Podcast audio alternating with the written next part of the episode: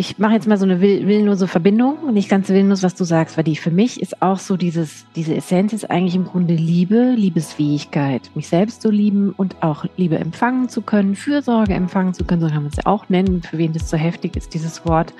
Und, und die auch zu geben aus dem, was ich bekomme, was ich mir selbst geben kann. Und ich glaube, das ist so wie so eine, das macht auch so eine Ethik aus. Und das das schrumpft das Ego auch sozusagen. Da entsteht ganz natürlich eine Demut, die eben nicht die ist sozusagen, oh, ich muss bescheiden sein aus irgendeinem moralisierenden Anteil, sondern die entsteht einfach daraus, aus dieser Liebesfähigkeit. Ähm, und ich glaube, das äh, ist so für mich so das A und O. Im Grunde kreiert es so eine von innen heraus, so eine ganz natürliche Ethik.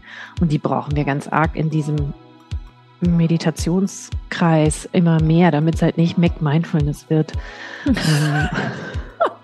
Oder es ist es ja vielleicht auch schon. Also um so, weißt du, wieder so das auch anzubinden an all diese Lehren, an all diese Weisheitslehren, äh, die sozusagen die mystischen Lehren in was auch immer für Religionen, wo das herkommt. Weil sonst ist es total entkoppelt. Da diskutieren die viele Lehrer auch. Aber glaube, das ist das A und O sozusagen. Und da können wir die Brücke zum Selbstmitgefühl schlagen, weil das hilft uns so. Eine kleine Brücke, die uns halt hilft, auch uns zu lieben und auch offen zu sein, für diese Fürsorge zu empfangen und dann aus der Fülle zu geben nicht aus irgendeinem Anteil, wo ich muss jetzt dem anderen helfen, damit um zu zeigen, dass ich ein guter Mensch bin oder weißt du so, ähm, das ist so eine kleine Brücke.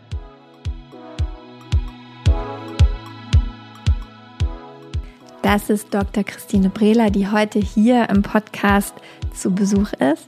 Hallo und herzlich willkommen zu Die Kunst, du selbst zu sein. Mein Name ist Michaela, ich bin deine Gastgeberin für diesen Podcast und ich freue mich sehr, dass du heute wieder eingeschaltet hast oder vielleicht neu dazugekommen bist. Hier findest du Geschichten von und mit Menschen, die es schaffen, ihrer eigenen inneren Stimme zu folgen, um dich hoffentlich dazu zu inspirieren, genau das Gleiche zu tun. Wie du eben schon gehört hast, Dr. Christine Brehler ist heute zu Besuch. Sie ist psychologische Psychotherapeutin und Expertin für Selbstmitgefühl. Denn das haben wir im Gespräch festgestellt, gibt es leider viel zu wenig, da unser Gehirn auch gar nicht so veranlagt ist, dass wir uns selber immer und zu jeder Zeit dieses Mitgefühl schenken. Warum das so ist, wie uns Selbstmitgefühl helfen kann, warum das auch viel mit Meditation zusammenhängt, wie du dein ganz eigenes Meditationswesen, das dir hilft, mit Mitgefühl mit dir selber umzugehen, finden kannst. Über all das und über noch viel, viel mehr haben wir gesprochen. Ich will gar nicht lange quatschen, denn diese Folge und dieses Interview war so schön und Christine hat so viele praktische Tipps gegeben und tolle Sachen gesagt, die wir selber machen und ausprobieren können. Ich bin also jetzt schon gespannt auf dein Feedback. Wie immer, bevor es losgeht, ich freue mich, wenn du dem Podcast Sternchen schickst, dort, wo du ihn hörst, wenn du ihn abonnierst bei Apple, Spotify oder wo auch immer und wenn du vielleicht sogar Zeit hast, eine kleine Rezension zu schreiben. Noch mehr freue ich mich darüber, wenn du die Folge, den Podcast mit jemandem teilst, der oder die diese Folge vielleicht interessant und inspirierend finden könnte, denn so kann der Podcast wachsen und wir können ganz viele Menschen mit diesen Themen erreichen. Dafür schon mal vielen Dank. Vielen Dank auch an dich, Christine. Es war mir ein Fest und wir hören uns dann nach der Folge nochmal.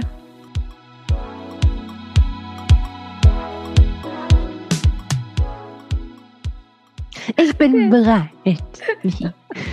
Das finde ich schön. Also auf die Ankündigung freue ich mich heute besonders, weil das konnte ich noch nie sagen in einer Folge. Denn heute ist zu Gast Dr. Christine Brehler. Vielen Dank noch, für die Einladung. Gerne. Noch lieber hätte ich Professor Doktor gesagt. Das kommt dann vielleicht aber irgendwann auch nochmal. Also no pressure, es reicht mir auch so vollkommen aus. Ich glaube, aufgrund der Meditation bin ich an dem Punkt abgebogen, wo ich diesen Pfad hätte verfolgen können vor zehn Jahren. Das ist die Meditation, der Meditation geschuldet, dass ich woanders hin abgebogen bin. Was ja aber auch eine ganz schöne Abbiegung war. Auf jeden Fall. Das Herz hat mich gerufen, ne? dem musste ich folgen, genau. Du bist, ähm, um diesen Doktor jetzt noch kurz alle Ehre zu machen, bevor wir ihn dann links liegen lassen, ähm, oder sie auch, je nachdem. Du bist psychologische Psychotherapeutin, wie man so schön sagt, und dein Schwerpunkt oder auch Lieblingsthema ist das Selbstmitgefühl. Sag uns doch erstmal, wann du gemerkt hast, dass Selbstmitgefühl überhaupt ein Thema ist also für dich, für deine Klientin in deiner Arbeit. Warum sollte uns das interessieren? Ja, das ist eine wichtige Frage. Also wie viele, vielleicht auch von den Zuhörern, habe ich so ähm, angefangen, ernsthaft irgendwann erstmal so nicht so ernsthaft zu meditieren, so, so Anfang 20. Und dann kam so ein Punkt, wo ich gedacht habe, ähm, auch natürlich durch einen gewissen Stress, tatsächlich in der therapeutischen Ausbildung bedingt, äh, äh, zu meditieren, weil ich gemerkt habe, boah, ich, äh, ich bin irgendwie, ich war sehr durch den Stress, also den, die Belastung von den Leuten, die ich betreut habe, gestresst und habe gedacht, ich brauche irgendwas, um einfach wieder so zur Ruhe zu kommen und auch mich zu erden und ähm, ja, mich, mich ähm, mir selbst auch zuzuwenden. Und das war so 2005. Und zu der Zeit, also ich habe damals in Schottland gelebt, ähm, gab's, haben diese ganzen Kurse, diese achtsamkeitsbasierten Programme, die wurden so ein bisschen, die kamen on vogue in der therapeutischen Szene, zum Beispiel das MBCT. Und ähm, da habe ich gedacht, oh, das ist ja spannend. Also da, da gibt es nicht nur so einen Link zu dem, was ich jetzt im tibetisch-buddhistischen Kontext mache, um mich einfach zu erden und irgendwie zu funktionieren, sondern das kann man auch mit Patienten anwenden. Und da geht es vor allem halt, sich zu distanzieren von Gedanken, von, von so äh, Grübelneigung und sowas. Und dann habe ich aber gemerkt, für mich war, das war eine ganz wichtige Basis, also Bodyscans, Atembetrachtung, einfach um bei mir anzukommen um auch viel mehr meine eigenen Gefühle wahrnehmen zu können. Und das habe ich auch wirklich sehr ernsthaft verfolgt im, im, im Kontext von einem, ähm, einem Training, was so mehrere Jahre ging. Und da das in dem tibetischen buddhistischen Kontext war, ging es halt viel auch um Herzensqualitäten, vor allem um Mitgefühl. Und da habe ich irgendwie so angedockt an diese Mitgefühlspraktiken, weil die mich einfach gestärkt haben und ähm, was dann, aber das machen viele Helfer, glaube ich, ähm, man erfährt es selbst und denkt so, ah, das hilft mir, ah, wie kann ich das meinen Klientinnen an die weitergeben? Das ist so eine Tendenz, die haben, glaube ich, viele Helfer. Manchmal machen wir das auch verfrüht, um eigentlich weiter zu lernen für uns, wie so eine Rechtfertigung manchmal.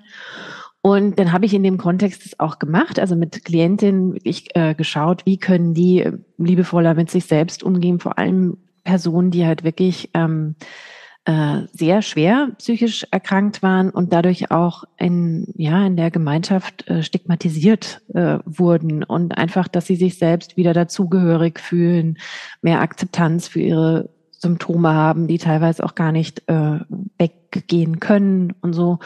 Und ähm, da war ich irgendwie so angefixt. Ähm, gleichzeitig habe ich für mich auch weitergemacht und habe dann über Chris Germer, der dann nach Schottland auch kam. Das ist ein amerikanischer Psychologe. Ähm, ich sag mal, dieses direktere Mitgefühl mit mir erlebt. Weil wenn wir einfach mal Mitgefühl aktivieren, dann geht es ja in alle Richtungen. Also für mich auch, aber auch für dich und für alle und so. Das ist so eine schöne Energie, in der man sitzen kann. Aber der Chris Germer, was er sozusagen äh, uns angeleitet hat, war tatsächlich diese Energie nur auf uns, also nur auf mich selbst zu richten. Und da habe ich gemerkt, ui, das ist ja gar nicht so leicht. Da kommen so, ich nenne es immer so allergische Reaktionen auf, ja. Wie zum Beispiel, ich habe dann gedacht, ah, ist ein Amerikaner, ja, das macht er so zuckersüß, ja, und irgendwie so innere Abwertung sogar, weil ich gedacht habe, ja, das Leben ist hart, vor allem hier in Schottland. Das, äh, keine Ahnung, der macht es sich alles so leicht mit seinen liebenden Gütesätzen und so. Und irgendwas in mir hat aber auch gemerkt, dass es natürlich auch eine Abwehr ist gegen äh, gegen wirklich verletzliche Anteile in mir zu kontaktieren, die wirklich was von mir brauchten, ähm, wo aber natürlich eine gewisse Angst da war, die wirklich zu berühren und auch zum Sorgen. Ja? Und gleichzeitig war ich wirklich ähm, fasziniert und wollte da halt auch dranbleiben. und ähm, habe dann auch mit äh, Chris sozusagen, wir haben sehr schnell zusammen begonnen zu arbeiten, um dieses äh, Programm, dieses Mindful Self Compassion, was sozusagen für jedermann gedacht ist, also zu, zu weiterzuentwickeln, indem wir es unterrichtet haben weltweit. Und da habe ich einfach gemerkt, dass das ein, das ist jetzt auch schon eine Weile her, dass es ein immer fortschreitender Prozess ist, von wirklich mir zu erlauben, ähm, ja, mir Liebe zu schenken, Fürsorge zu schenken, für mich da zu sein, wenn es mir schlecht geht oder wenn ich mich eigentlich am wenigsten mag und es genau am meisten brauche, aber, aber halt innerlich am weitesten weg davon bin, sozusagen. Das ist ein bisschen paradox. Und ähm, ist einfach, wenn ich jetzt so zurückblicke, ist jetzt auch eine Weile echt einfach so eine ganz äh, essentielle ähm, Lebensüberlebenskompetenz geworden, wo ich echt manchmal zurückdenke, so Gott, wenn ich das nicht könnte, ja, also auch wenn es manchmal, wir werden ja noch drüber reden, über Übung, das wirkt manchmal so banal, es kommt so banal daher, aber gleichzeitig ist es so essentiell, dass es einem wirklich äh, ja helfen kann, schwierige Zeiten besser zu durchleben und vielleicht auch was draus zu lernen, also so grundlegendes äh, Werkzeug. Und wahrscheinlich habe ich durchs Unterrichten natürlich auch immer, das war eine Vertiefung für mich, ja, dass ich da irgendwie auch dranbleibe. Und ähm, ich merke einfach, dass echt jeder Mensch, egal ob man irgendwie eine psychische Erkrankung hat oder nicht, oder eine Krise durchlebt, oder auch gerade die Helfer, ja, gerade die, die viel für andere da sind, die eben, ähm, wo das Risiko ist, dass sie halt Fürsorge müde werden oder ausbrennen, dass gerade die das brauchen. Das heißt, im Grunde fast jeder von uns, glaube ich, braucht es ein bisschen, weil von Natur aus, da gibt es so ein paar Gründe, warum wir da uns eher hart zu uns sind, wenn es uns schlecht geht oder uns eher vernachlässigen. Ja, es ist nicht unsere Schuld. Und so ein bisschen kleine Nachhilfe durch diese Selbstmitgefühlsübung kann echt helfen, weil wie gesagt, ich persönlich äh, fand es oft einen wahnsinnigen Lebensretter, der, ja, den ich nicht missen will. Da gibt's jetzt direkt mehrere Richtungen, auf die ich einsteigen möchte. Wenn wir noch mal kurz bei dir bleiben, äh, Übungen hast du schon angesprochen, würde ich tatsächlich jetzt kurz einmal drauf zu sprechen mhm. kommen, aber erstmal nur so würde mich interessieren, was deine, gibt es so eine Art Go-To-Übung, die du immer machst, wenn du genau in so einem Moment bist, wie du eben beschrieben hast, wo du eigentlich merkst, du bräuchtest jetzt Selbstmitgefühl, weil irgendwas vielleicht nicht so läuft und weil du in die Tendenz kommst, es dir halt eben nicht mehr zu geben. Also was ist so eine Übung, die du dann machst? Und danach voll gerne genau diesen Schwenk, das, was du dann so zum Ende hin gesagt hast, dieser spannende Aspekt. Woran liegt es eigentlich, dass es uns so schwer fällt, uns selber dieses Selbstmitgefühl zu geben? Weil aus meiner persönlichen Erfahrung fällt es mir auch leichter, Mitgefühl für andere zu haben, aber dieses Bewusstsein, mir dieses Mitgefühl geben zu können, muss ich echt üben. Also vielleicht erstmal deine Lieblingsübung, mhm. Go-To-Übung und dann können wir da so ein bisschen den, den Weg hinfinden. Alle, die zuhören und die regelmäßig meditieren, ihr kennt vielleicht dieses Erleben so, dass, dass, dass, dass einem irgendein blödes Gefühl erwischt und man gerade sagt, ich kann mich jetzt gar nicht hinsetzen zu meditieren. Ja? Und ich weiß noch, als ich es wirklich konsequenter geübt habe, also das Selbstmitgefühl, ich gesagt habe, so, ich mache jetzt eine Übung, die nennen wir weicher werden, um Sorgen zulassen. Die könnt ihr bei mir auf der Webseite auch runterladen. Ähm, und ich habe mich astronautenmäßig einfach hingelegt aufs Bett. Und die sind, die hat drei Schritte. Also gerade wenn so eine heftige Trauer oder sowas kommt, wo im Grunde eigentlich auch darum geht, so ein bisschen sich dem hinzugeben, zu vertrauen, dass das Gefühl einfach so durch einem durchfließt. Und das, der erste Schritt ist immer eigentlich auch zu sagen, hey, das darf jetzt sein, denn es ist ja schon da. Also rauszugehen aus dem sich irgendwie Schuld zuzuweisen dafür, dass es einem jetzt so geht, sondern hey, das ist einfach voll menschlich. Und ähm, ich guck mal, wo ich es im Körper spüren kann, ja. Ähm, und dann diese Stelle, der wende ich mich dann zu. Vielleicht ist es irgendwie das Herz, das eng wird, ja, oder mein Bauch wird eng oder irgendwas zieht sich da zusammen oder wird schwer oder so. Und dann wird es auch schon irgendwie händelbarer. Und dann einfach nur wirklich liebevoll diese, sag ich mal, die Muskeln an der Stelle einladen, sich zu entspannen, ohne dass sich was verändern muss. Das ist so ein bisschen paradox auch. Ja, wir wollen ja unsere Erfahrung nicht manipulieren, sondern wir wollen uns liebevoll Halt geben. Und wie gesagt, ihr müsst euch vorstellen, so Astronautenhaltung, also total so wahrscheinlich die Arme hier noch so beiseite, complete surrender, so äh, hin, äh, total, äh, ich lasse alles durch mich durchspülen. Und ich bin liebevoll, äh, spüre ich die Empfindung äh, im Körper, will sie nicht verändern und gleichzeitig umsorge ich mich und das ist einfach wie so ein liebevoll mit mir präsent sein. Was mir da auch geholfen hat, ist oft so eine Art so ein inneres Wesen, was wirklich ideal, perfekt mitfühlend und liebevoll mit mir ist, so ein weises Wesen ne, sich vorzustellen, was mir so beiseite steht und mich so unterstützt und mir vielleicht liebevolle Worte sagt, wie so, hey, meine Liebe, das ist echt sau anstrengend. Ich bin da für dich. Geht wieder vorbei, vertrau oder was auch immer ich, mich gerade unterstützt in dem Moment, um da eben das auch durch mich durchlaufen zu lassen oder um mich um Trost zu bekommen, wenn es Traurigkeit ist, ja. Und das ist dieses Umsorgen. Und dann der dritte Schritt ist wirklich zulassen oder erlauben, nicht zulassen von jetzt irgendwelchen Ungerechtigkeiten oder sowas, sondern zulassen von den Empfindungen und mal dieses Experiment zu machen.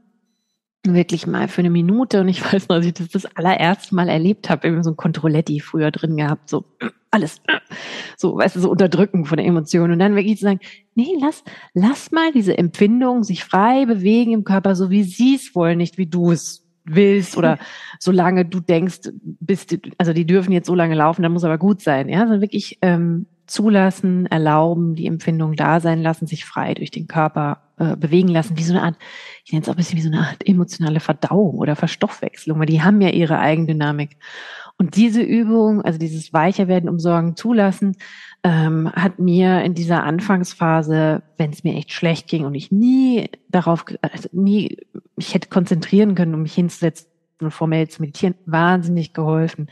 Auch so ein Vertrauen darin zu kriegen, dass diese Emotionen, die schwierigen halt auch wieder vorbeigehen, dass das sich lösen kann und dass sie jetzt nicht gar nicht mehr werden. Und äh, das war wahnsinnig wichtig. Und halt wirklich dieser erste Schritt sagen, das darf jetzt so sein, es ist ja schon so und es ist auch nicht meine Schuld. Und indem ich das jetzt tue, übernehme ich Verantwortung, indem ich einfach mir mich liebevoll halte, mich umsorge, während ich gerade ein schwieriges Gefühl durch mich durch verstoffwechseln lasse, sozusagen. Genau. Also das wäre eine Übung, die immer auch noch da ist. Und halt dieses weise, mitfühlende Wesen, also gerade wenn man selber, ich so merke, ich komme jetzt gerade nicht an meine eigene Weisheit dran, die ist irgendwie so blockiert, ähm, dann ist das wie so eine outgesourcete Weisheit, die gehört ja eigentlich zu mir, ja, aber sie fühlt sich halt irgendwie so weiter weg an, als man sich vorstellt, wie würde denn so ein weises, ideales Wesen aussehen, was wirklich nur für mich da ist, sich um mich zu sorgen, ähm, äh, mich zu unterstützen, was mich tief versteht, was Kraft, Gelassenheit, Liebe ausstrahlt, mich akzeptiert genauso, wie ich bin. Und wie sieht das bei dir aus? Also hat das wirklich eine Form oder eine Farbe oder was tierisches, was menschliches? Es ist spannend. Es hat sich immer verändert. Also so manchmal waren es menschlichere Wesen, aber im Grunde ich habe ich habe so verschiedene Ebenen. Also es gibt so Jesus ist auf jeden Fall so ein einer von von denen, der irgendwie so da ist und dann gibt's noch so ähm, je nach Situation. also zum Beispiel, wenn es darum geht, dass ich mich schütze oder Grenzen setze, dann habe ich oft Maya Angelou, die vielleicht einige kennen. Ähm, die ist dann immer äh, da sozusagen. Und ähm, ja, und dann auch so eine Art, so wie so Schutzengel habe ich dann auch manchmal so. Also das ist so von der Qualität verändert sich's. Aber es sind eher so Wesen oder halt Maya Angelou, jemand, eine Person, die wirklich gelebt hat und die weiß, äh, wie man sich sozusagen, ähm, ja, wie man sich gut durchsetzt. Und genau, sich nichts gefallen lässt, sozusagen. Also das ist quasi, unserer Fantasie ist da, kann man freier, freien Lauf lassen. Ganz genau. Und das ist auch ganz wichtig, weil oft, wenn wir sozusagen diese Übung machen, dann kommt vielleicht, vielleicht ist es Mutter oder Vater oder so. Und dann natürlich, die sind in unserem Bindungssystem drinne und von denen sollen wir auch was bekommen. Aber manchmal wenn es vielleicht nicht optimal war, weil wir alle Menschen sind, ja, verstricken wir uns in diesem, ich hätte das aber bekommen sollen, das habe ich aber nicht bekommen. Und da wäre es echt besser zu sagen, hey, ich lasse mal meiner Vorstellungskraft die freien Lauf und nutze sie fürs Positive, weil oft wir können ja, wenn wir uns Sorgen machen, ja, so viele Horrorvorstellungen uns äh, kreieren, endlos, bodenlos. Warum nutzen wir diese menschliche Vorstellungskraft nicht mal eben? Sagen, wie würde so ein Wesen aussehen? Deshalb sage ich auch bewusst Wesen. Ähm, was einfach mich äh, liebt und versteht und stärkt und, und wo ich da richtig auftanken kann und auch diese Weisheit und diese Liebe auftanken kann. Genau. Und da Schön. gibt's alles Mögliche Witzige. Also da, da, da einfach ganz offen sein das verändert sich auch. Kann auch ein Baum sein, kann auch einfach nur eine, irgendeine Präsenz sein, die man gar nicht sieht oder irgendwas in der Natur. Kann Tier. auch Amy sein bei mir. Selbstverständlich, selbstverständlich, genau. Die weiseste von allen. Genau, genau, genau, genau. Ja, also vor allem, wenn es nicht non nonverbal ist, ist es oft gut, weil dann haben wir keine Erinnerung an, ja, die hat mir äh, irgendwie widersprochen oder so. Genau. Das ist nicht so kompliziert. Okay, gut. Und die Übung, wer sie jetzt machen will, gibt's auf deiner Website. Die können wir auch verlinken. Äh, genau. Und dann leitest du sozusagen da einmal so durch und dann kann jeder für sich mal rausfinden, wie sich das anfühlt und was dieses Wesen vielleicht auch sein könnte. Ganz genau. Die heißt mitfühlender Freude oder mitfühlender Begleiter. Genau, das wäre die zweite Übung. Okay, genau. schön. Das finde ich gut. Und dann nochmal, wie gesagt, den Schritt weiter zu, weil ich glaube schon, dass das für die meisten eigentlich ein Thema ist. Warum fällt es uns so viel leichter für andere Menschen Mitgefühl zu haben oder eben andersrum gefragt, warum fällt es uns so schwer, uns selber dieses Selbstmitgefühl zu schenken? Was hält uns davon ab?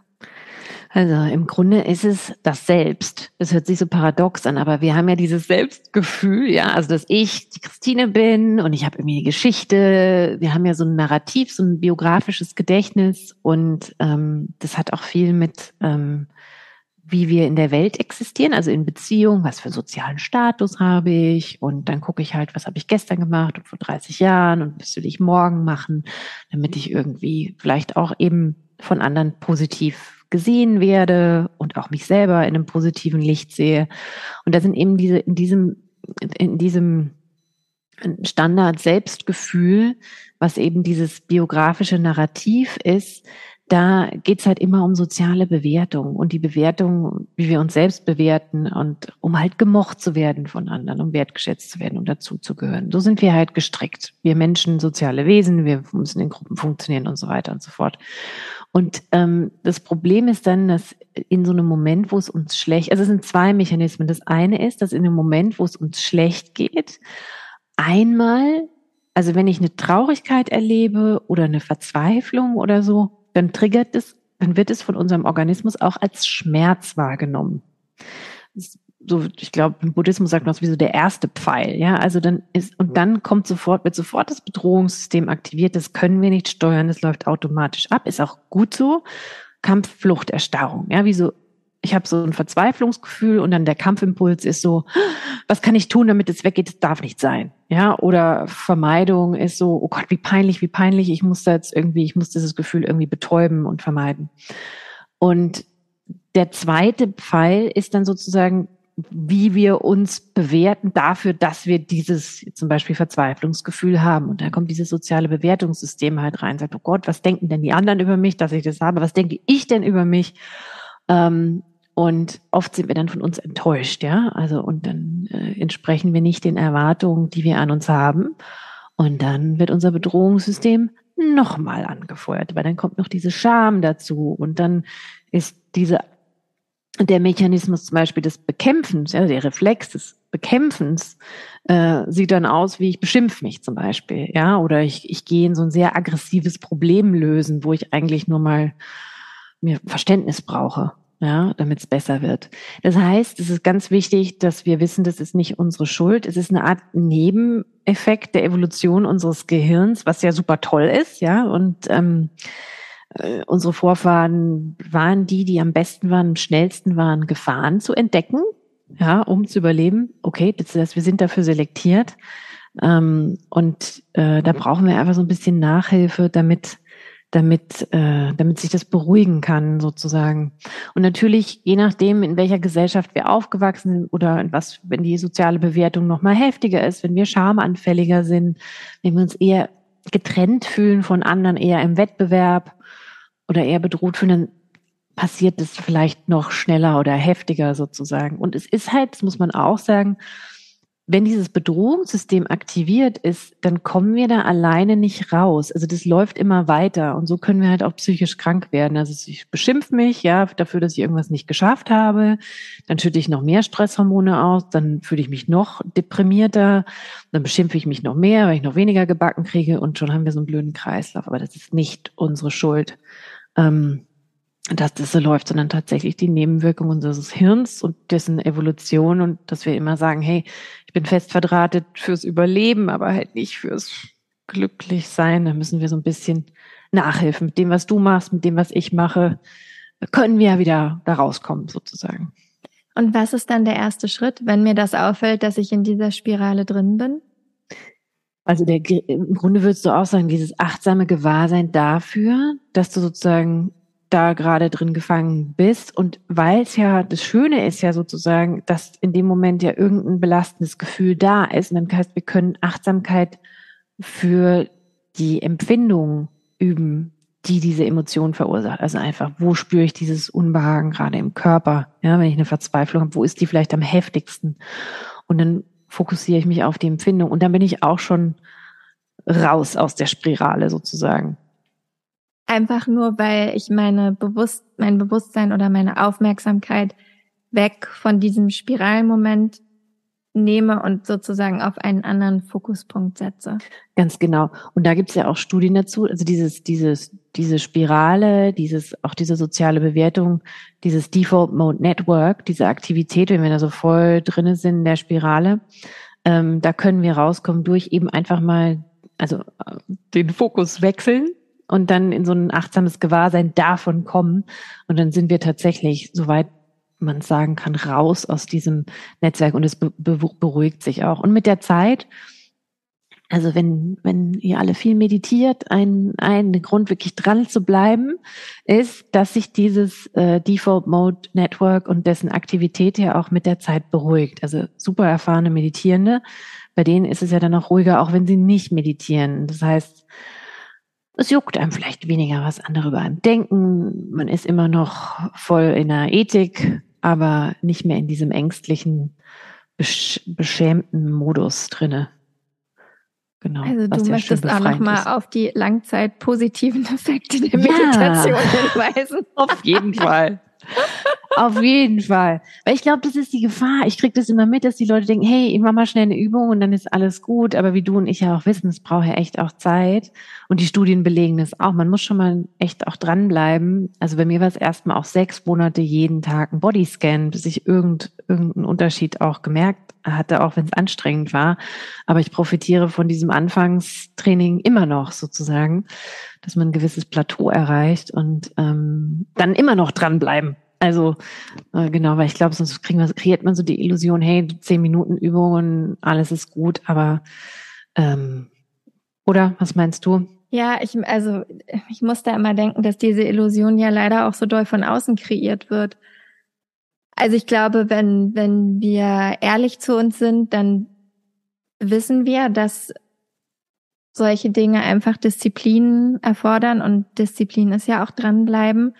Äh, weil alles, was wir im Leben gelernt haben, sei es Laufen, Fahrradfahren, Sprechen, andere Sprachen, Mathe, Chemie, gut, da war ich jetzt nicht so gut drin, aber viele andere Dinge auch in der Richtung, in denen ich nicht gut war, äh, lesen. Also das hatte ja alles was mit Disziplin und dranbleiben zu tun, bis wir es dann so verinnerlicht haben, dass selbst wenn ich jetzt passiert nie, dass ich drei Wochen nicht lese, weil irgendwas liest man ja immer. Ja, aber dass man es trotzdem noch kann. Fahrradfahren, Autofahren, äh, war ja auch so am Anfang, ist man total damit beschäftigt, wann drücke ich aufs Gas, wo ist die Bremse, wo ist die Kupplung, wie mache ich das? Meine Füße machen was anderes als meine Hände, also auch körperliche Koordination ist da ja auch ein Teil von. Oh mein Gott, es gibt Verkehrsregeln, da kommt ein Fahrradfahrer, ja, und dann macht man das ein paar Mal und dann passiert Kuppeln, Bremsen, Gas geben von ganz alleine. Und dann sehe ich noch Gott sei Dank fünf mehr Fahrradfahrer, die ich nicht überfahre. Und selbst wenn ich, ähm, ja, naja, also ich sag's der Bienen im ja. Sommer ist halt kein Geschenk als Autofahrerin. ähm, und selbst wenn ich dann drei Jahre mal nicht Auto gefahren bin, ist es ja trotzdem dieses, ich steige ein und kann sofort wieder losfahren. Und das ist ja in der Meditation auch so. Wenn ich erstmal, was du eben auch beschrieben hast, auf das erste Plateau sozusagen komme, weil ich mal eine gewisse Zeit dran geblieben bin. Und natürlich fällt man dann auch irgendwie wieder runter, ja. Also das geht den Besten von uns so, dass man vielleicht dann mal wieder eine Woche oder zwei oder vielleicht auch einen Monat oder zwei hat, wo man es dann halt nicht schafft oder nur einmal die Woche und nicht jeden Tag. Aber trotzdem ist ja dann dieses, das körperliche Gefühl auch sofort wieder da, was sich einstellt. Ja. Und das Schöne beim Selbstmitgefühl ist auch noch, finde ich, dass, dass man sozusagen, wenn man dann eine gewisse Achtsamkeit hat für das, was in einem so abläuft, dass du jederzeit überall, also sozusagen, merkst, hey, da ist gerade was, was mich belastet. Du kannst ganz informell sozusagen in diese liebevolle Weise Beziehung mit dir kommen. Einfach, dass du vielleicht oft sieht man diese Geste mit dem Hand auf, auf dem Herzen. Das hat auch damit zu tun, dass unser, also so wie wir unser Fürsorgebindungssystem verdrahtet ist, dass das hier vorne über die Hände, über die Arme halt, dass man das so gut aktivieren kann, dass man einfach sagt so,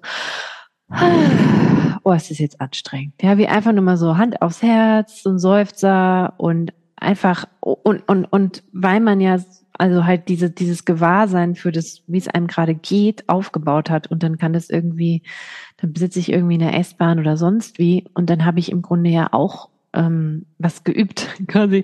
Also ganz alltagsnah sozusagen. Ähm, das finde ich auch das Schöne und es ergänzt sich dann. Also, weil natürlich die schwierigen Emotionen nicht vielleicht immer dann auftauchen, wenn ich meditiere. Also sozusagen, aber dann profitiere ich von diesem Training, was ich davor gemacht habe, echt genau dann, wenn ich es brauche, halt. Würdest du sagen, dass äh, diese, wir nennen es jetzt mal die Praxis vom Selbstmitgefühl, kann ich das alleine machen? Sollte ich das in Verbindung mit einer Therapie machen? Wie kann ich das, wenn ich jetzt das Gefühl habe, okay, ich erwische mich wirklich dabei, dass ich, keine Ahnung, oft schlecht mit mir rede, äh, mich oft keine Ahnung, beschämt wegen irgendwelchen Dingen zurückziehe oder was auch immer. Also wenn ich wirklich merke, es könnte mir gut tun, wie komme ich da am besten rein? Wie kann ich das am besten anfangen? Das ist eine ganz wichtige Frage, weil wir alle echt verschieden sind. Also die Tatsache, dass die Mehrheit von uns ein bisschen Nachhilfe im Selbstmitgefühl braucht, also die, die bestätigt sich auch so und ähm, für die Dreiviertel der Leute in etwa. Und ähm, ich denke, aber genau welcher Weg da sind wir alle etwas verschieden, wie du sagst. Und ich denke, ein guter Anfang kann mal sein, also wer sich angesprochen fühlt, mal diese Übung zum Beispiel auszuprobieren. Und da merkt man, glaube ich, auch ganz schnell, hey, da, da öffnet sich irgendwas in mir, da, da komme ich mit klar, da passiert was, da geht's mal, ohne dass man sich jetzt so Druck macht. Ähm, diese erste Reaktion sagt schon viel aus. Und genauso, wer merkt, ähm, das macht mich eher ähm, trauriger, oder halt holt quasi viele, viele andere belastende Gefühle hoch. Also es kann sein, dass man sich halt ein bisschen traurig fühlt, wenn man vielleicht eine Traurigkeit nicht gespürt, spürt hat. Und dann stellt man sich vor, da ist dieses mitfühlende weise Wesen und dann empfängt man Trost und dann gibt es vielleicht so, so, eine, so ein Release, ja, so von so einer Traurigkeit, von einer Trauer, die ganz gesund ist.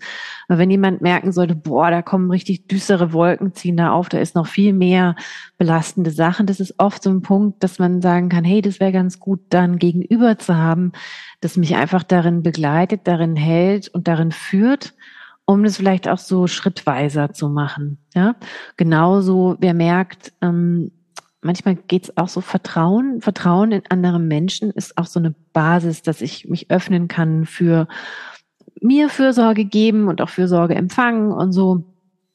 Und wer da sagt, boah, hey, also da, da habe ich halt einfach viel negative Erfahrungen gemacht. Ich finde es schwierig, anderen zu vertrauen. Da ist halt viel Misstrauen da das, das würde man dann auch merken in der Übung, dass man merkt, ich, mich blockiert das einfach so, ich komme da nicht weiter. Und natürlich, wer das mag, das kann natürlich auch schön sein, einfach in einer therapeutischen Beziehung, wo man mal erleben kann, hey, da vertraue ich jemandem und es tut meinem System einfach gut, es korrigiert was, das überträgt sich dann meist auch auf Beziehungen im Außen. Das sind so die, die wichtigsten äh, Punkte, wo man merkt, oder manchmal, wenn die Scham, also dieses Gefühl, so ich bin irgendwie ich bin nicht okay, wie ich bin. Ich bin vielleicht sogar, also dass man so Glaubenssätze, ich bin böse, ich bin schlecht. Und die sind so richtig heftig, ja. Ähm, und die sind auch ähm, intensiv. Also wenn man sowas merkt, dann kann man auch an so eine Grenze kommen, weil man, gerade wenn wir uns schämen und so heftige Scham haben, dann brauche ich so eine Erlösung vom Gegenüber von mir oder anderen. Ja, dass du mich jetzt in die Augen sagst, Christi, du bist okay, wie du bist. Und dass ich sage, echt jetzt? Ja, ich existiere in deinem Geist als voll okay, auch wenn ich gerade in diesem Moment in meinem Geist als voll doof existiere, ausschließlich, ja. Dann bist du wie so mein Rettungsanker. Und das muss man manchmal so in echt erlebt haben, bevor man das sich selbst geben kann. Und das alles, das äh, erspürt man so. Das heißt einfach wichtig, wer das so wahrnimmt, man kann trotzdem Selbstmitgefühl erlernen, vielleicht um so einen Umweg über andere Menschen, andere liebe Menschen, das können auch Freunde sein, oder vielleicht über einen, einen Therapeuten oder Therapeutin. Und ansonsten, wer sagt, hey, das, das flutscht irgendwie, da kann ich was mit anfangen, der kann da einfach weitermachen.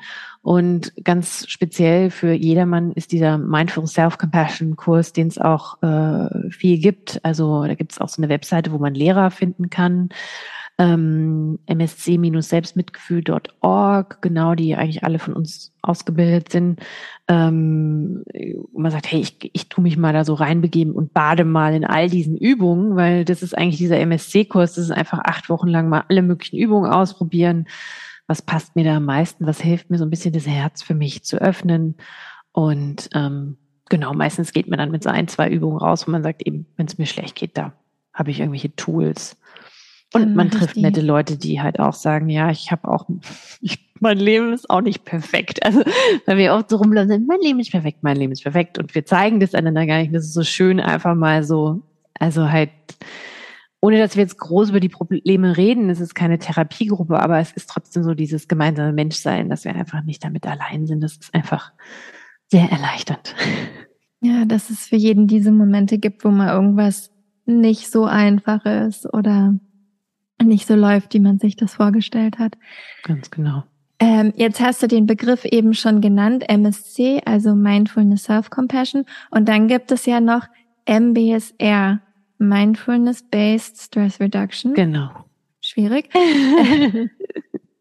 Was ist da eigentlich der Unterschied? Also, weil ähm, ich glaube, MBSR ist ja was, was man jetzt auch schon sehr oft mhm. gehört mhm. hat. Aber wenn man sich jetzt fragt, mache ich das eine, mache ich das andere, soll ich beides machen? das ist eine gute Frage. Also ähm, vielleicht zum Hintergrund, in Mitte der 70er hat äh, ein der US-amerikanische, ich glaube, er ist Molekularbiologe von Training her, der John Kabat-Zinn, äh, der viel im Theravada-Buddhismus gelernt hat, sozusagen äh, diese wichtigsten Praktiken mitgenommen nach USA und hat gesagt, hey, da gibt's ganz viele chronische Schmerzpatienten in dem Krankenhaus, wo ich arbeite. Die könnten vielleicht von den Sachen profitieren, die ich da gelernt habe. Und dann hat er eben aus diesen ganz vielen großen Praktiken und Weisheiten ein sehr kleines eigentlich Programm gemacht. Das umfasst, glaube ich, auch so 28 Stunden, wo es viel eben geht darum, um vor allem Bodyscans zu machen, Atembetrachtung, so ein bisschen bewusst diese Achtsamkeit erstmal so zu lernen. Und das ist sehr erforscht und etabliert und äh, macht halt auch das, was draufsteht. Also zu helfen, in den Körper zu kommen, Körpergewahrsein zu trainieren, also erstmal Konzentration, auch beginnen, so Emotionen besser regulieren zu können. Aber natürlich, klar, es ist auch nicht viel Zeit. Über acht Wochen, wir haben jetzt gerade hier von sechs Monaten mal also erstes Plateau jeden Tag einen Bodyscan machen, da sind acht Wochen gar nichts. Ne? Aber es ist ein super Anfang und ähm, und diese achtwöchigen Programme, die haben sich da, und das ist wirklich in einer bestimmten Szene, eben in Boston, Massachusetts, da gibt's noch andere Gruppen von Personen, der Chris Germer gehört auch dazu, die alle so in den 70ern nach Indien gegangen sind und sonst wie. Die haben dann irgendwie alles normale Jobs danach gelernt, als sie wieder zurückkam, äh, in Chris's Fall und von vielen Kollegen eben die klinischen Psychologen geworden wie ich. Und die haben dann auch wieder geguckt, hey, dieses achtwöchige Format, das scheint irgendwie gut erforschbar zu sein, das ist säkular, da kann man irgendwas machen. Und angelehnt an dieses achtwöchige Format hat dann Chris Germer mit der Kristen Neff, die ja Forschungspsychologin ist, auch in den USA, die haben dann so 2000, äh, zwischen 2007 und 2010 sich entschieden, komm, wir packen da auch mal alles, was wir zum Selbstmitgefühl so auch uns so zusammengesammelt haben und uns selbst ausgedacht haben, rein in dieses Format. Also dieses Format darf man jetzt nicht überbewerten, das ist ganz wichtig. Und das MSC ist dann sozusagen, wo wir wirklich ein Buffet an Übungen haben, um eben das Herz für uns zu öffnen. Es es ist schon gut, wenn man schon seinen Körper spüren kann. Also im Grunde empfehle ich eher schon Achtsamkeitspraxis, mindestens ein MBSR-Kurs oder irgendwie schon das meditiert zu haben, weil dann profitiert man einfach mehr von diesem, von diesem, hey, wie geht's dir? Spür mal rein, was brauchst du jetzt, was wir im MSC machen. Das MSC an sich, wer schon einen MBSR-Kurs gemacht hat, ist ein bisschen, fühlt sich ein bisschen workshopiger an, weil wir halt weniger lange sitzen und es und ähm, weil wir halt mehr bestimmte Themen uns anschauen. Also es hat auch manchmal sowas qua äh, ja, ein bisschen therapeutisches, ohne dass es Therapie ist, weil es halt auch, also wenn ich jetzt zum Beispiel sitze und ich mache einen Bodyscan, dann oder oder eine Atembetrachtung habe oder ich mache so offenes Gewahrsein, dann dann dann tue ich ja jetzt nichts, ich tue ja keinen Stimulus rein. Also da kommt fließt durch, was eh gerade da ist und das versuche ich zu beobachten. Und im MSC sagen wir halt, hey, heute ist das Thema Scham, ja, oder, weißt du so, also, der, oder wir arbeiten heute mit deinem inneren Kritiker oder so. Also es ist halt äh, ein bisschen aktivierender, ein bisschen aufdeckender deshalb und ähm, ähm, genau, deshalb ist es gut, wenn man schon diese achtsame Basis hat und wenn man halt jetzt auch psychisch in dem Moment jetzt nicht äh, äh nicht akut erkrankt ist, weil dann wird es einfach anstrengender, äh, das, das zu machen, weil man das Gewahrsein schlechter halten kann und weil die Emotionen dann einfach, ja, vielleicht ein bisschen überwältigen und man diese Fähigkeit, das so liebevoll zu halten, das ist einfach schwieriger. Man muss es sich ja nicht schwer machen. Es soll ja auch irgendwie einem Gefühl geben, dass man da was, äh, eine Wirksamkeit hat, irgendwas gelernt hat. Dann geht man halt doch lieber in die Therapie. Ja, genau. Punkt. Genau. Und dann kann man das irgendwann mal machen, parallel zu einer Therapie zum Beispiel. Das machen auch ganz viele. Genau. Das ergänzt sich super. Das mit den Themen finde ich ganz spannend. Kann ich mir das dann so vorstellen, wie mir fällt gerade nur das englische Wort ein, das macht man ja in der Meditation auch manchmal, dass es so eine Contemplation Meditation ist, also wo ich so ein, eine Frage habe, was, wie sagt man denn auf Deutsch? Mehr so eine Betrachtung glaube ich. Kontemplation, ja. kannst du, glaube ich, auch sagen. Ist, kann man das sagen, ja? Ja, ja, doch, ich glaube schon, ja. Guck's nochmal nach sonst. Aber keine Ahnung, also ähm, wie du gerade schon gesagt hast, ne? Also die, die, die einfachste Frage ist ja, wie fühle ich mich eigentlich heute? Da ist man ja auch schon oft überfordert mit der Frage. Genau, von wegen einfach. Ja, genau. Ja, so wenn genau. du jemanden auf der Straße triffst und wie geht's dir heute und man mhm. einfach nur völlig automatisch sagt, ja, super. Ja, ja. Aber eigentlich morgens aufgestanden ist und so gedacht hat, oh Gott, weiß ich jetzt auch nicht, wie ich diesen Tag überstehen soll. Also genau, so einfach ist die Frage genau. nicht. Aber so kann ich mir das vorstellen. Also ich komme in so eine, äh, in, in die Entspannung, in die innerliche, vielleicht auch in meditativen Zustand und dann spielt ihr sozusagen bestimmte Fragen rein, über die ich dann sozusagen nachdenken kann und gucken kann, was da für mich an dem Tag hochkommt. Oder wie kann ich mir das vorstellen? Jetzt ist sogar noch strukturierter. Also du oh, hast wow. schon gesagt, die zwei Kerndinger sind, wie geht's dir? Und das wirklich zu erspüren diese Achtsamkeit und das einfach stehen zu lassen. Ja, mir, also mir geht's jetzt auch gerade schlecht. Und was brauchst du wirklich, damit es dir langfristig so gut wie möglich gehen kann? Also das ist wie so das, das Überthema. Und dann gibt's verschiedene so Kernmeditationen, wo wir sagen, lass dich diese fürsorgliche Qualität entdecken. Also zum Beispiel macht man Bodyscan dann halt liebevoll, mitfühlt. Ja, wenn dein Fuß dir wehtut, dann stellst du vor, dass du ihn umsorgst oder dass, wenn alles gut funktioniert, dem Wertschätzung entgegenbringst. Also diese, immer dieses in Beziehung kommen zu dem oder deinem Atem, dass du spürst, wie er dich nährt bei der Einatmung, wie er deinen Körper entspannt bei der Ausatmung und im Grunde diese Fürsorge wahrnimmst. Also immer diese fürsorglichen Qualitäten. Und dann gibt's halt bestimmte Topics, wo wir sagen, hey, ähm, genau, zum Beispiel bei einer schwierige, wie gehe ich eigentlich mit schwierigen Gefühlen um? Ähm, wie arbeite ich mit denen im Körper, Scham, Wut gucken wir uns an. Und dann machen wir schon so eine Art ähm, Reflexionsübungen, die so ein bisschen auch, ich deshalb nenne ich so ein bisschen wie so ein Coaching-Workshop, also die haben schon mehr so Selbstreflexion mit drinne, dass du es auch aufschreibst. Ähm, also im Grunde ist es deshalb ähm, sehr strukturierter und geleiteter sozusagen. Und was bei uns auch wichtig ist, ist dann, dass du nachdem du zum Beispiel so eine Reflexionsübung gemacht hast, dass du dich dann austauschst in der Gruppe und dann in der großen Gruppe auch sozusagen, hey, also mit dem Lehrer, gerade wenn du dann hängen bleibst, kriegst du dann Inquiries, um Unterstützung zu bekommen, da auch raus zu, also wenn du hängen bleibst, dass du da weiterkommst sozusagen. Aber im Grunde geht's immer darum, wie geht's dir gerade? Was brauchst du, damit es dir nachhaltig so gut wie möglich äh, geht? Und wie findest du dann Zugang dafür, dass diese Fürsorge, dass du die nicht reinfließen lassen kannst, sozusagen? Oder halt auch, ist es dir leichter, wenn du sie gibst jemandem anderen oder dass du vorstellst, dass du sie empfängst oder so. Und da suchen wir halt in diesem Buffet von Übungen, äh, dass jeder dann sagt, ah, ich habe was gefunden. Ja, also wir, ist auch so ein bisschen rumprobieren sozusagen. Äh, was ja auch total okay ist. Äh, dazu fällt mir gerade noch ein, jetzt hast du ja viel Erfahrung und das lange, viele Jahre schon gemacht.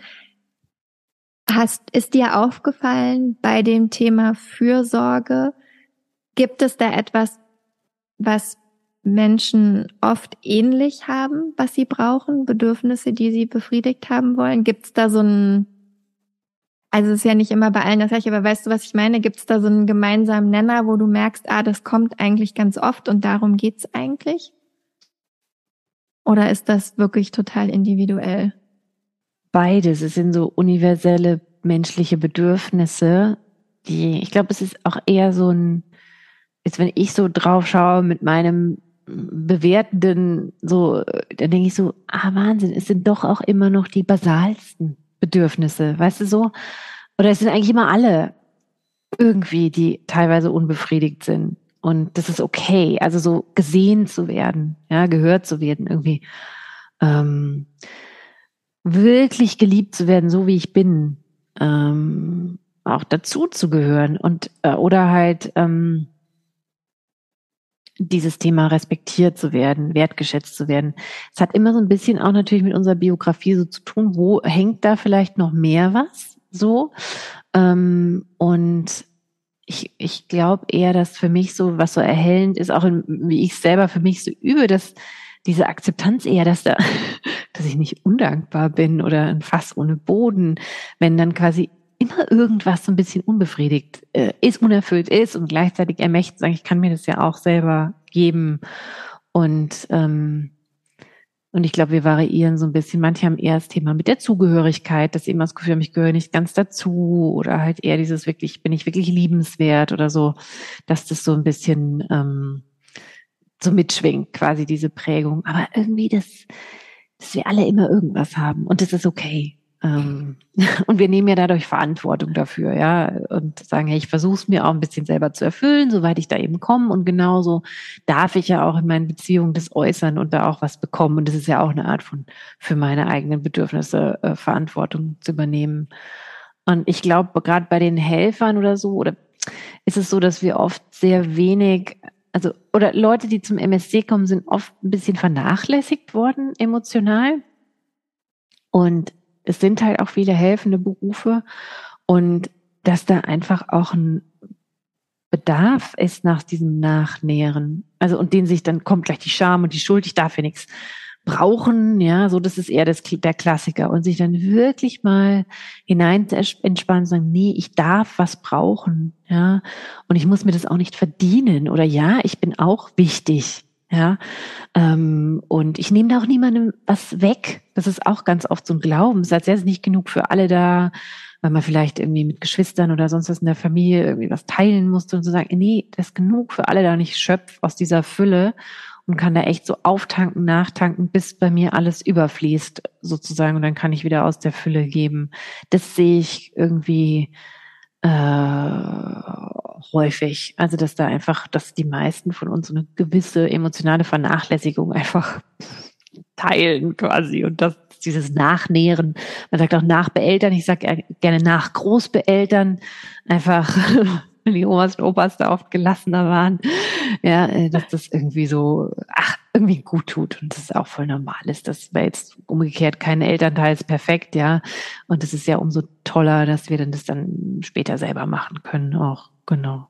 Jetzt hast du gerade schon was sehr Schönes gesagt, dieses, dass man dann selber sich sozusagen nähren kann mit den Dingen, die einem gefehlt haben, um dann auch wieder so in die Fülle zu kommen und aus dieser Fülle heraus auch wieder geben zu können.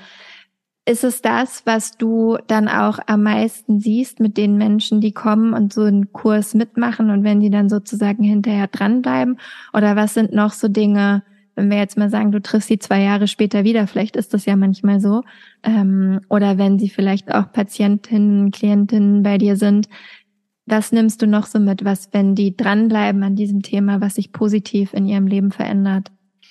Also oft gibt es davor oft so Bedenken, die viele haben, vielleicht auch jetzt die zuhören, erstmal, oh Gott, Selbstmitgefühl macht mich irgendwie egoistischer und irgendwie, ich krieg da nichts mehr auf die Reihe, ich lieg dann irgendwie nur faul auf der Couch rum oder das ist einfach nur rumgejammer, was, wie soll mir das helfen, ja?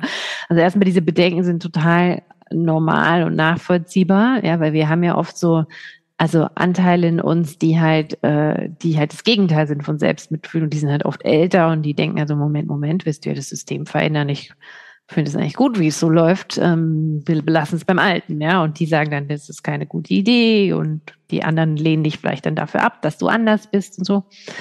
Ähm, also erstmal das, das, das Wichtigste, was ich dann sehe, ist, wenn die Leute sich wirklich darauf einlassen, dass diese Bedenken sich total entspannen. Weil sie sehen, das ist ja das Gegenteil. Ja, ich werde nicht schwächer, sondern stärker. Ich werde ähm, klarer mit mir, auch mit anderen, ja.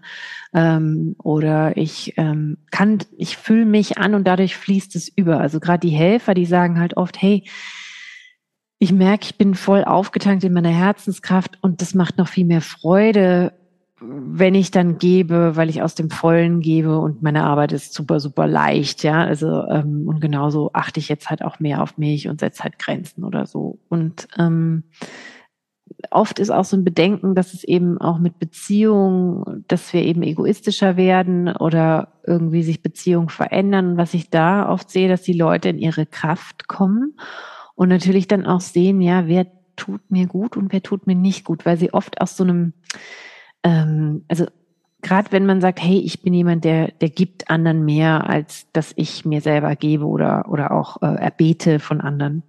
Oft ist es aus so einem unterwürfigen Ding heraus. Wir nennen das so Idiotenmitgefühl, was ja kein, es kommt aus dem tibetischen Buddhismus, was ja von Tögyam Trunk war. Es ist gar kein Mitgefühl, ja. Also es ist eigentlich nur so ein, ich bin nett zu dir und helfe dir, um geliebt zu werden. Und es ist so ein Unterwerfungsmodus. Und das erkennen ganz, ganz, ganz, ganz viele. Dass eben äh, dass sie merken, dass ganz viele Beziehungen eben, dass sie da ihre Grenzen haben überschreiten lassen, um geliebt zu werden. Auf einmal sehen sie die klarer, weil diese Selbstachtung ja auch wächst und so ein Gefühl von einer gewissen Unabhängigkeit. Also ich kann mich mehr selbst versorgen. Ich bin vielleicht dann nicht so abhängig von den anderen und dann entsteht ein neues Miteinander, das echt so ist wie, die Person ist mir wahrhaftig wohlgesonnen und die tut mir wirklich gut, weil ich das auch spüre. Und dann und dann kann ich mich da vielleicht auch als verletzlicher zeigen, was ja dann auch wieder eine Nähe schafft, ja. Und wenn dieses Vertrauen da ist und ich fühle mich genährter, kann dem anderen mehr geben, es ist Geben und Nehmen, es ist gleichberechtigt. Und genauso habe ich auch den Mumm, mich vielleicht abzuwenden von Leuten, die mir nicht gut tun, die mich ausnutzen wollen, die äh, über meine Grenzen äh, gehen. Und das macht so ein es gibt echt Kraft, um so auszusortieren, sage ich jetzt mal. Und ähm, das ist mit der wichtigste ähm, Beziehungseffekt und dann der andere einfach auch Thema Motivation und Werte. Also das oft, wenn ähm, zum Beispiel, ja, das wäre, die Leute halt schon merken, so auch wieder dieses, ey, ich bin so gesteuert, dass mein Leben ist so ausgerichtet, nach, um anderen halt zu gefallen. Ja, was wollen die anderen von mir? Sagen, hey, das ist eigentlich gar nicht das, was mich wirklich, wofür mein Herz brennt. Weil ich einfach mehr im Kontakt mit meinem Herzen, mit meinen Emotionen, mit meinen Bedürfnissen und ähm, dass da eben auch Entscheidungen getroffen werden, äh, die den Leuten, wo die Leute mehr im Einklang mit ihren Werten auch äh, äh, leben braucht oft Mut, weil es mit Veränderungen einhergeht, aber dass die da auch sehr glücklich sind, weil sie auch aus einer Kraft sind und nicht mehr so, ich muss mich rechtfertigen, sondern ich mache das jetzt, weil ich folge einfach meinem Herzen, damit geht's mir gut und damit geht's ja auch den Menschen um mich, mir, mich herum ja auch gut. Das ist oft die Sorge, die viele am Anfang haben, so Gott, dann verändern sich meine Beziehungen und so und andere mögen mich dann weniger ja, kann sein, aber es sortiert halt auch aus und ähm, das ist schön zu sehen. Also, dass die Leute einfach auch mehr auf sich achten. Und viel hat auch mit Gesundheit zu tun, also einfach ein, ein achtsamer Umgang mit dem Körper, einen fürsorglicheren in Bezug auf Sport und Essen, das habe ich oft beobachtet, das sagt auch die Forschung, also zum Beispiel Leute, die übergewichtig sind und ihren Körper nicht so gespürt haben, dass die so ganz natürlich dann einfach sagen, hey, ich will einfach gesünder essen, ich will Sport machen, weil ich spüre den mehr, ich will für den sorgen, der sorgt ja auch für mich oder so. Ähm, das ist ganz schön zu sehen. Und das ist ohne dieses Du musst, du sollst, sondern dass es irgendwie so ähm, aus so was Natürlichem heraus entsteht. Genau. Das sind, glaube ich, so die wichtigsten Veränderungen. Und basaler kann man auch noch sagen, einfach, dass man besser mit seinen, also mehr Vertrauen hat, hey, da kommt ein schwieriges Gefühl, das gehört zum Leben dazu, ich habe keine Angst mehr davor, ich kann es irgendwie handeln, ja, ich habe nicht Angst, so, es haut mich voll aus den Latschen, sondern ich kann da mein, äh, ich kann da meine Erdung bewahren und kann da für mich da sein. Das macht uns eigentlich auch mm, widerstandsfähiger und vertrauensvoller, dass wir einfach mehr mit dem Leben mitfließen, als sozusagen so, ja, ich habe irgendwie Angst. Das klingt tatsächlich so, als äh, kann das eigentlich jedem von uns nur gut tun. Ich musste eben auch noch mal so dran denken, was du beschrieben hast, diese Sachen, die uns vielleicht manchmal aus der Bahn werfen, also diese Ängste davor, was ändert sich dann, wie ändern sich meine Beziehungen, mögen mich Leute dann noch, mögen sie mich nicht, auch festzustellen, dass ich dann vielleicht auch bestimmte Leute vielleicht gar nicht mehr mag, in Anführungsstrichen, oder halt merke, dass die mir gar nicht so gut tun. Das sind ja eigentlich auch schmerzhafte Erfahrungen. Erstmal, ja, wenn sich etwas verändert im Leben, ist ja mhm. nicht immer unbedingt direkt schön. Und trotzdem klingt es aber so, als wäre dann eben durch diese Arbeit mit dem eigenen Selbstmitgefühl, also als hätte ich da quasi automatisch eine viel größere Balance zwischen, weil wir uns ja schon dazwischen bewegen, ne? zwischen ständiger Veränderung und Schmerz und dann gleichzeitig die Verantwortung, also im besten Fall bewegen wir uns dazwischen, ähm, gleichzeitig die Verantwortung zu übernehmen für mein eigenes Leben und eben die Grenzen zu setzen, die ich brauche und die Dinge zu tun, die mir gut tun und dann auch automatisch wieder anderen Leuten gut tun.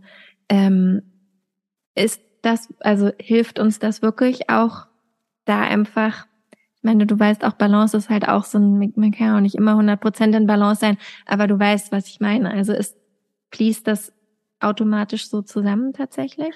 Also in meiner Erfahrung eigentlich fast immer. Also ich habe noch nie erlebt, dass jemand zum Beispiel so ein Bedenken hat, dass er irgendwie gar nichts mehr verändert und dann irgendwie total faul wird oder sowas, wenn man das viel übt. Ähm, ich glaube, was wichtig ist, dass man weiß, dass das beim Selbstmitgefühl schon darum geht, also erstmal dieses, wenn ich jetzt wieder eine Verzweiflung habe oder eine Traurigkeit, eine Angst, einfach dieses, ja, ich, es darf so sein, es ist eh schon da, was brauche ich jetzt? Einfach, bis es so durch mich durchfließt. Ich bin so liebevoll präsent mit mir, ich habe diese Weise präsent. Also viel um dieses Sanfte, aber wenn wir uns da so, wenn wir das häufiger machen, vielleicht wenn wir gerade eine stressige Phase durchleben, wo es jetzt viele Menschen, die das Leben ist irgendwie unsicher, ja, wir, wir können nicht, wir haben vielleicht keine klare Perspektive, es kommen vielleicht mehr Ängste hoch, ähm, dass wir sozusagen einfach vertrauen, dass wenn ich mich immer in dem Moment umsorge, dass sich da was wie so summiert auch und eine Kraft wieder wächst. Weil erstmal fühlt sich das vielleicht so ein bisschen wie wenn ich mich mehr entspanne an, ja, und so ein bisschen loslasse und die Muskeln irgendwie so loslasse. Und das ist auch physiologisch so. Aber wie, wie halt, man kann so denken, so ein Kind, was irgendwie die Mama im, äh, im Einkaufszentrum verliert, ja, so ein Dreijähriges und dann voll verzweifelt ist und voll voller Stress und dann läuft es der Mama oder dem Papa wieder in die Arme, entspannt sich und weint und lässt den Stress los. Aber nach einer Zeit ist es ja gut. Und dann äh, will das Kleine wieder spielen. Ja, und genauso müssen wir uns daran erinnern, dass wir dann wieder in so eine Kraft auch äh, kommen, äh, die uns ja dann auch eine neue Perspektive gibt, so dass wir wieder Veränderungen auch angehen können und diesen Mut dann auch wieder kriegen. Das ist manchmal ein bisschen paradox, wenn man denkt, so, boah, jetzt gehe ich da nicht arg in dieses Gefühl rein und, und so. Aber es schafft, es ist tatsächlich auch psychophysiologisch, es ist regenerierend und es gleicht aus. Und ähm, das heißt, auch diejenigen, die zuhören, sagen, boah, ich, ich habe Angst, dass ich da irgendwie nichts mehr auf die Reihe kriege und irgendwie nicht mehr produktiv bin. Es, also gerade wenn wir da sehr vielleicht auch perfektionistisch sind in unseren Ansprüchen oder uns immer so hart antreiben, du musst zack, zack, zack, so weitermachen, weitermachen, sonst kriegst du nichts mehr auf die Reihe, würde ich echt sagen, vertraut dem mal diesen Prozess, sagen, ich bin okay, wie ich bin, wenn ich mich jetzt müde fühle, gib dich dem mal hin, dein Körper, deine Psyche kann sich regenerieren, du kommst wieder in eine Kraft und dann gehst du halt, verfolgst du auch noch deine Ziele, die dir wirklich wichtig sind, auf eine Art und Weise, die für dich auch nachhaltig ähm, umsetzbar ist und dich halt nicht ausbrennt. Also es ist auch wirklich ein super Schutz im Grunde dadurch gegen so ein Burnout und ähm, es kreiert sozusagen eine Balance auch zwischen diesem Go-Go-Go-System, was so Dopamin gesteuert ist, äh, und halt dem Bedrohungssystem. Also es kreiert einfach Balance, genau. Probiert's aus und wenn einer ein Problem damit hat, äh, meldet euch äh, bei mir, dann ist vielleicht irgendwas schiefgelaufen. Glaube ich meistens nicht. Ich sage das häufiger, hat sich noch nie jemand gemeldet. Äh, genau. Jetzt vielleicht schon. Jetzt vielleicht schon, genau. Das war fast auch schon das perfekte Schlusswort. Also sowieso bei dir melden gerne. Ähm, eine letzte Frage habe ich noch. Was ist dein Wunsch für unsere Gesellschaft und das Thema Selbstmitgefühl? Also auch wenn das Wort vorne selbst hat, versteht's nicht falsch. Also der Wunsch ist, dass, dass ähm, Leute dem mal eine Chance geben und es braucht nicht viel, einfach sich diesen Moment zu geben, sich selbst zu umsorgen, wenn es einem schlecht geht. Und ähm, echt der Wunsch wäre, dass, dass wir das alle tun würden, ähm, häufiger, um einfach wieder in unsere Kraft zu kommen und wenn wir alle in der Kraft sind, in unserer Kraft, in unserer Gelassenheit, in unserem Herzen, dann, dann können wir auch, haben wir viel mehr Kapazität, äh, füreinander da zu sein, aus dem Herzen, ohne auszubrennen und ähm, das würde ich mir so sehr wünschen und dass es halt nicht falsch verstanden wird als irgendwie Narzissmus stärken, was es nicht tut. Also, ähm, sondern sich diesen Moment zu gönnen und nicht sagen, oh, das, das, ich habe keine Zeit dafür oder das ist irgendwie ein Luxusding, sondern in dem Wissen, dass wir dann einfach auch von anderen viel mehr bekommen können und füreinander da sind und schwierige Dinge besser aushalten können und fröhlicher werden dadurch auch. Das wäre mein Wunsch. Das finde ich sehr schön. Dann wünsche ich mir noch, dass du uns kurz sagst, wo wir dich in diesem Internet finden können, weil es gibt äh, einiges von dir neben Website, Kursen und Büchern. Ähm, wo finden wir dich? Was können wir uns angucken? Und wie können wir mit dir in Kontakt kommen, wenn wir das wollen? Also ähm, meine Hauptwebseite, die ist mein Name, Christine mit CH, B-R-A-E-H-L-E-R.com. Da findet ihr die meisten Links zu den Büchern und auch zu kostenlosen Meditationen. Die könnt ihr euch dort runterladen, zu Audiokursen, also zum Thema Einsamkeit. Da habe ich ein Programm zum Thema äh, sich schützen gegen Ungerechtigkeit. Äh, und da könnt ihr mal vorbeischauen. Da gibt es auch live Online-Kurse, also wenn ihr den MSC-Kurs äh, mitmachen wollt. Ähm, könnt ihr gerne mal reinschauen. Ihr findet mich auch auf YouTube. Da habe ich vor allem kostenlose Meditation drauf. Yay! Und wer auch äh, Inside Timer verwendet, wer die App verwendet, da sind die meisten meiner Meditationen eigentlich auch drauf in meiner Kurse. Also wer da eh schon mit dabei ist, genau. Also schaut da einfach mal rein. Super, verlinke ich alles in den Show Notes. Vielen, vielen Dank, dass du da warst. Es war mir ein großes Vergnügen. Ähm, danke für deine Zeit. Mir war es auch ein Vergnügen. Ganz lieben Dank, Michi. Schön, dass ich habe da sein können. Sehr gerne.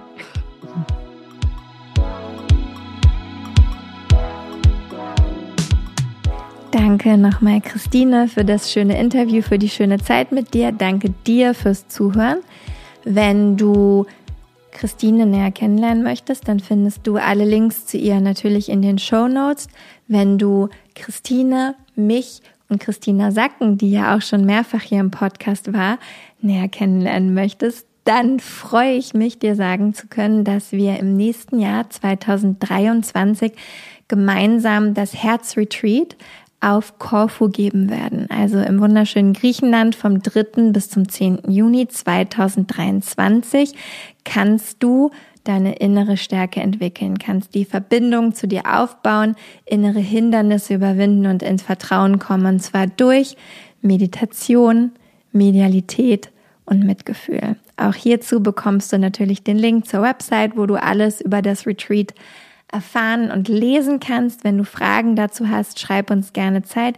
Wir drei freuen uns wahnsinnig darauf und auch dich dort begrüßen zu dürfen, dich kennenlernen zu dürfen und diese sechs Tage mit dir zu verbringen. Schau es dir gerne an. Wie gesagt, bei Fragen melde dich. Ansonsten danke fürs Zuhören, danke fürs Hiersein, fürs Teilen, fürs Mitmachen, fürs Händchen halten, für alles. Hab eine wunderschöne Woche oder besser zwei und dann hören wir uns in zwei Wochen wieder.